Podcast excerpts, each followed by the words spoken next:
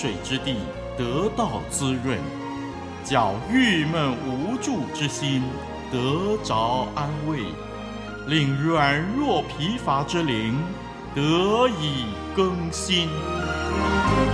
欢迎同来之曲《清泉甘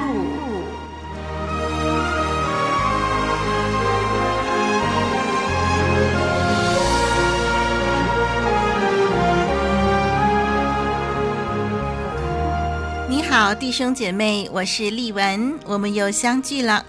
你过得好吗？在您的日常生活中，是不是常常经历神主权的彰显呢？我们有一位满有权柄、能力、智慧的神，又满有慈爱，让我们可以时时刻刻来仰赖他，实在是令人安慰呀。在今天我们的学习里，我们要从过去古人的经历，再次看见神的主权和恩典。我们要从创世纪研究亚伯拉罕后裔的发展，他们的发展和神的拣选有着密切的关系。我们先读一段圣经，《创世纪》二十五章十二到二十一节。让我们翻开圣经，《创世纪》。二十五章十二到二十一节，撒拉的使女埃及人夏甲给亚伯拉罕所生的儿子是以实玛利。以实玛利儿子们的名字按着他们的家谱记在下面。以实玛利的长子是尼拜约，又有基达、亚德别、米比山、米施玛。杜玛、玛撒、哈大、提玛、伊突、拿非施、基底玛，这是以实玛利众子的名字，照着他们的村庄营寨做了十二族的族长。以实玛利享寿一百三十七岁，气绝而死，归到他列祖那里。他子孙的住处，在他众弟兄东边，从哈斐拉直到埃及前的舒尔，正在亚述的道上。亚伯拉罕的儿子以撒的后代记在下面。亚伯拉罕生以撒，以撒娶利百加为妻的时候，正四十岁。利百加是巴旦亚兰地的亚兰人。比土利的女儿是亚兰人拉班的妹子。以撒因他妻子不生育，就为他祈求耶和华。耶和华应允他的祈求，他的妻子利百加就怀了孕。好，我们读到这儿。在进入逐字分析经文之前，让我们先从几个角度来看看创世纪的记载手法。我们看见《创世纪》有下列明显的模式：当记载到家谱的时候，每一代家谱都先追溯不被拣选的族系，再回到蒙拣选的族系。怎么说呢？我们看，在亚伯拉罕死后，我们立刻读到以实玛利的家谱，一份简短的名单。记载在二十五章十二节到十八节。这段家谱结束以后呢，故事才回到主线，也就是以撒的后代，那就是在二十五章十九节到三十五章的二十九节。这部分基本上是关于以撒的记载，告诉读者神的祝福如何传给他。不过，我们也会发现，当祝福传给以撒的时候，实际上呢，主要的焦点是集中在雅各身上。创世纪二十五章十九节到三十五章的二十九节呢，关于以撒的记载，详细的记述了神的应许是包括了神的同在和保护的。同时，我们看到贯穿整个故事的是神按着他的主权施行他美好的旨意。他使利百加有身孕，叫雅各在以扫之上，抵触了长子的权利，推翻了以撒做族长的权柄，拉班的社会地位和以扫的军事能力。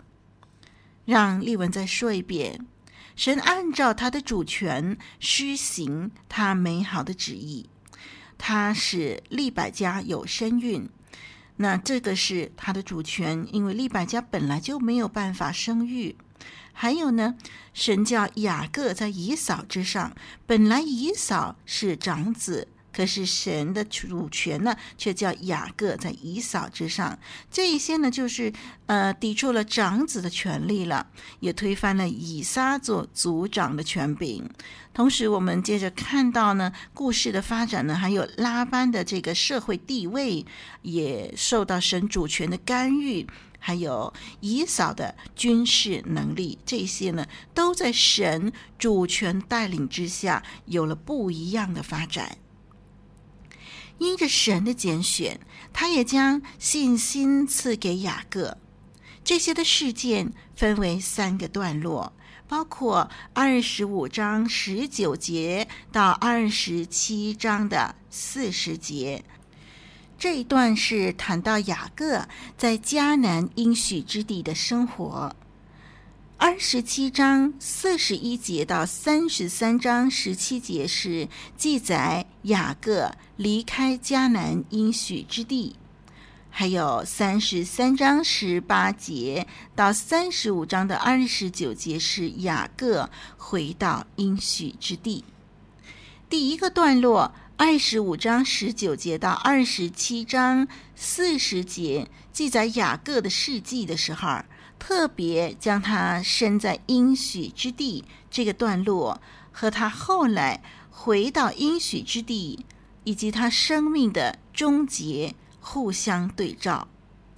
这一个段落就是记载雅各事迹，将他的身在应许之地的段落和他后来回到应许地和他生命的终结互相对照。这个段落呢，又可以分为三个部分。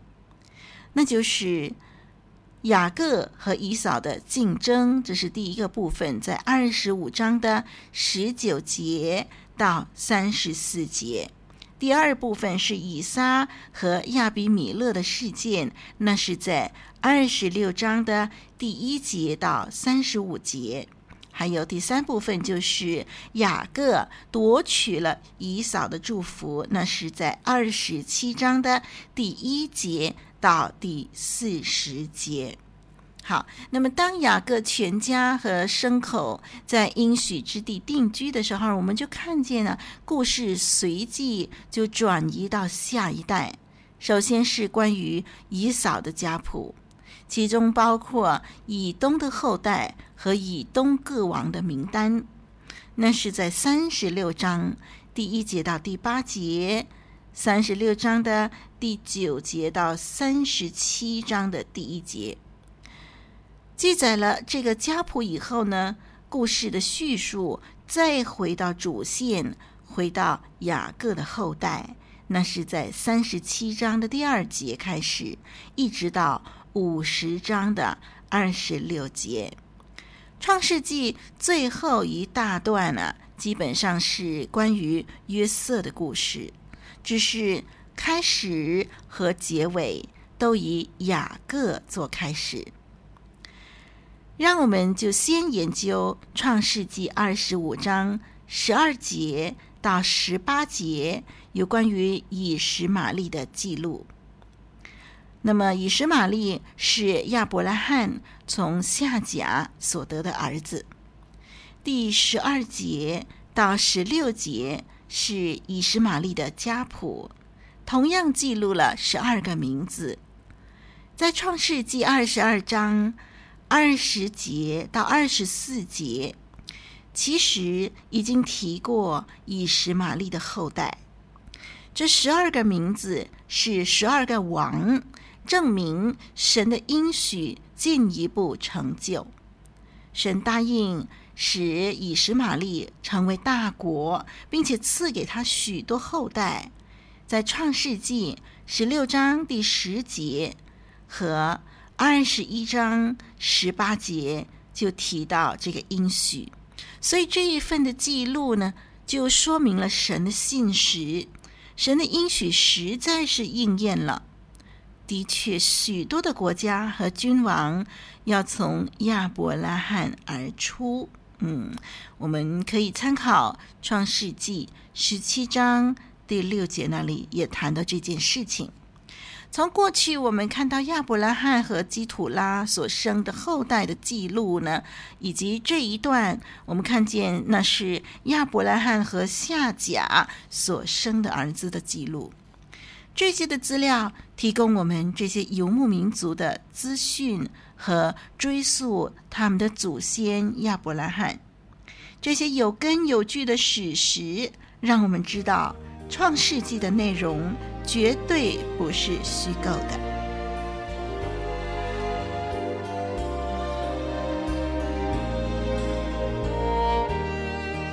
亚伯拉罕生平。信心之父讲宗，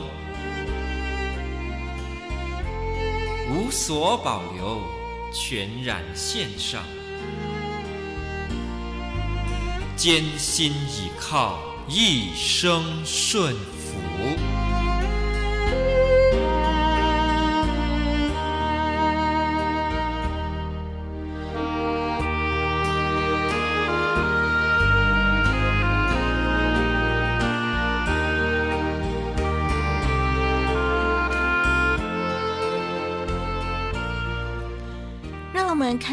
十二节到第十八节，那是以实玛利的后代。以实玛利有十二个儿子，其中有一些可以辨认。尼拜约可能是拿巴提人的祖先，他们建立了著名的比特拉城为首都。提马可能成了阿拉伯一个城市提马的名字。他后来成为也门和叙利亚之间的一个贸易中心。在以赛亚书六十章第七节提到基达，也顺带提到尼拜约。在提马以北几里的地方，有一个现代城市 Dumet et Judea，这个名字可能和杜马有关。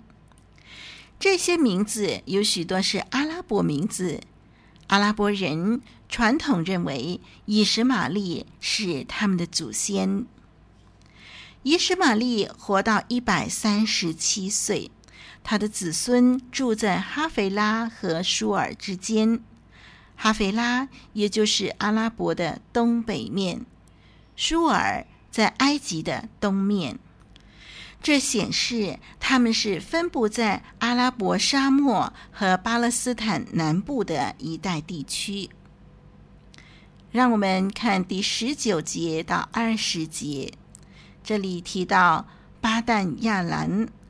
十九节开始记载以撒和他的后代。如果跟亚伯拉罕或者是雅各相比呢，关于以撒的记载实在不多。很少人会单独的看以撒本人，多数是把他看成亚伯拉罕的儿子，或者是雅各的父亲。这里记载他的妻子是利百加，是巴旦亚兰地的亚兰人比土利的女儿，是亚兰人拉班的妹子。巴旦亚兰意思就是亚兰的平原，是。亚兰拿哈因的另一个名字，亚兰拿哈因是两河之间的亚兰这样的意思。重复利百家的家庭，确认他的父亲和兄弟是亚兰人，这一项的资讯不但是将这个故事和创世纪二十四章连接起来。而且呢，也成为雅各和拉班这两个人的故事基础，同时说明以色列和叙利亚从祖先开始就存在的冲突，因为以色列人就是雅各的后裔。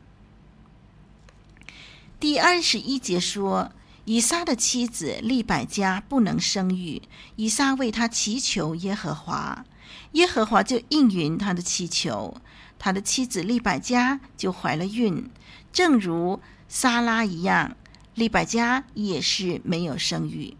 但是因为以撒为妻子祈求，神就让她怀孕，并且生下了双胞胎。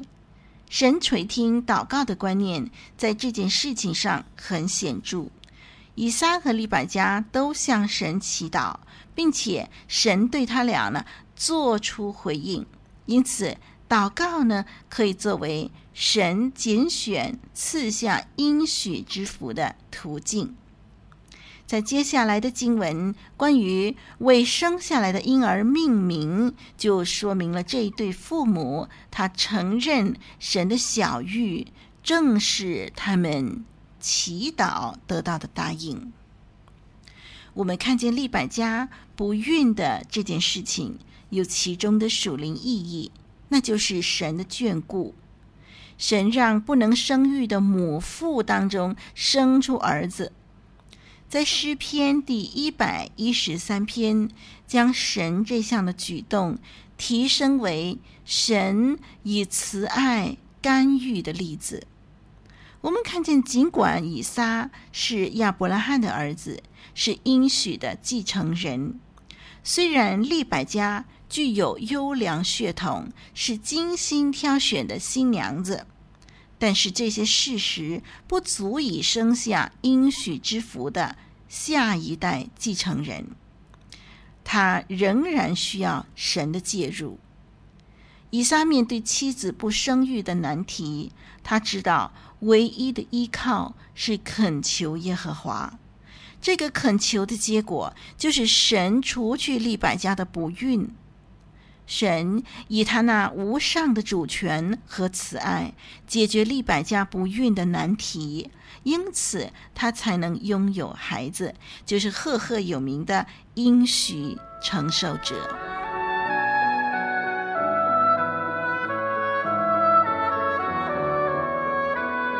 古老的故事，真实的历史，一部述说世界起源的书，《创世纪》，追源溯本，借古喻今。